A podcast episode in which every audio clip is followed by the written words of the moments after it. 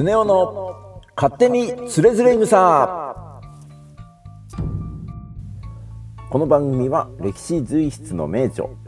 つれづれ草のエピソードを紹介しながら私常雄が勝手気ままにお話しする番組です。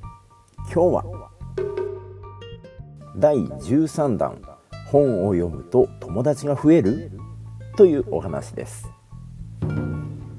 はい、えー、皆さん最近どんな本を読まれましたでしょうか？あまあ漫画とかもね、えー、いいんですけれども最近私あの宗教と哲学という本を、えー、ダウンロードしましてですね。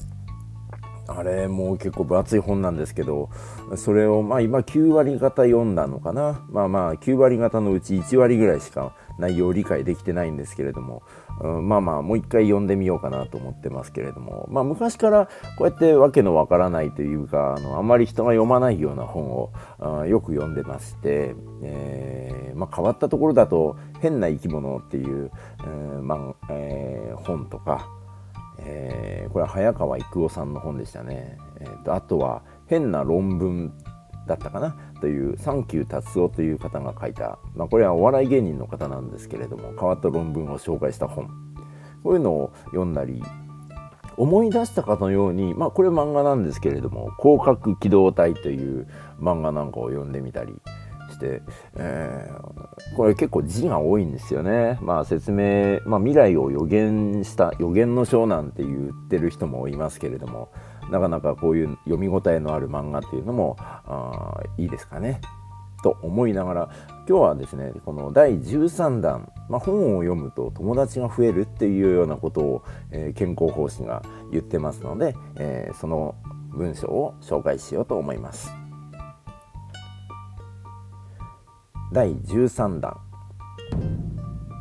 夜も更けて手元にあった昔の人が書いた本を読んでいるとその昔の人が自分の友達になったようになるからあ面白いよね、まあ、それに加えて伝記に載っているような人の言葉とかこの国に古くから伝わっている言い伝えなんかそういうのも、うん、書いたのを読んでるとこれもなかなか面白いですよね。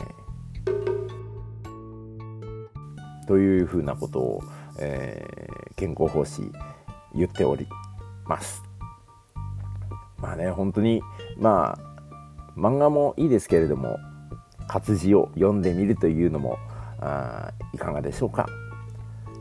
まあ今日もね、えー、つれづれ草の本を紐解きながらあ、まあ、健康奉仕と友達になってみましたが、えー、皆様も新しい本古い本いろんな本を読んで、えー、その本の作者とお友達になってはいかがでしょうか今日もご視聴いただきありがとうございました。つねおでした。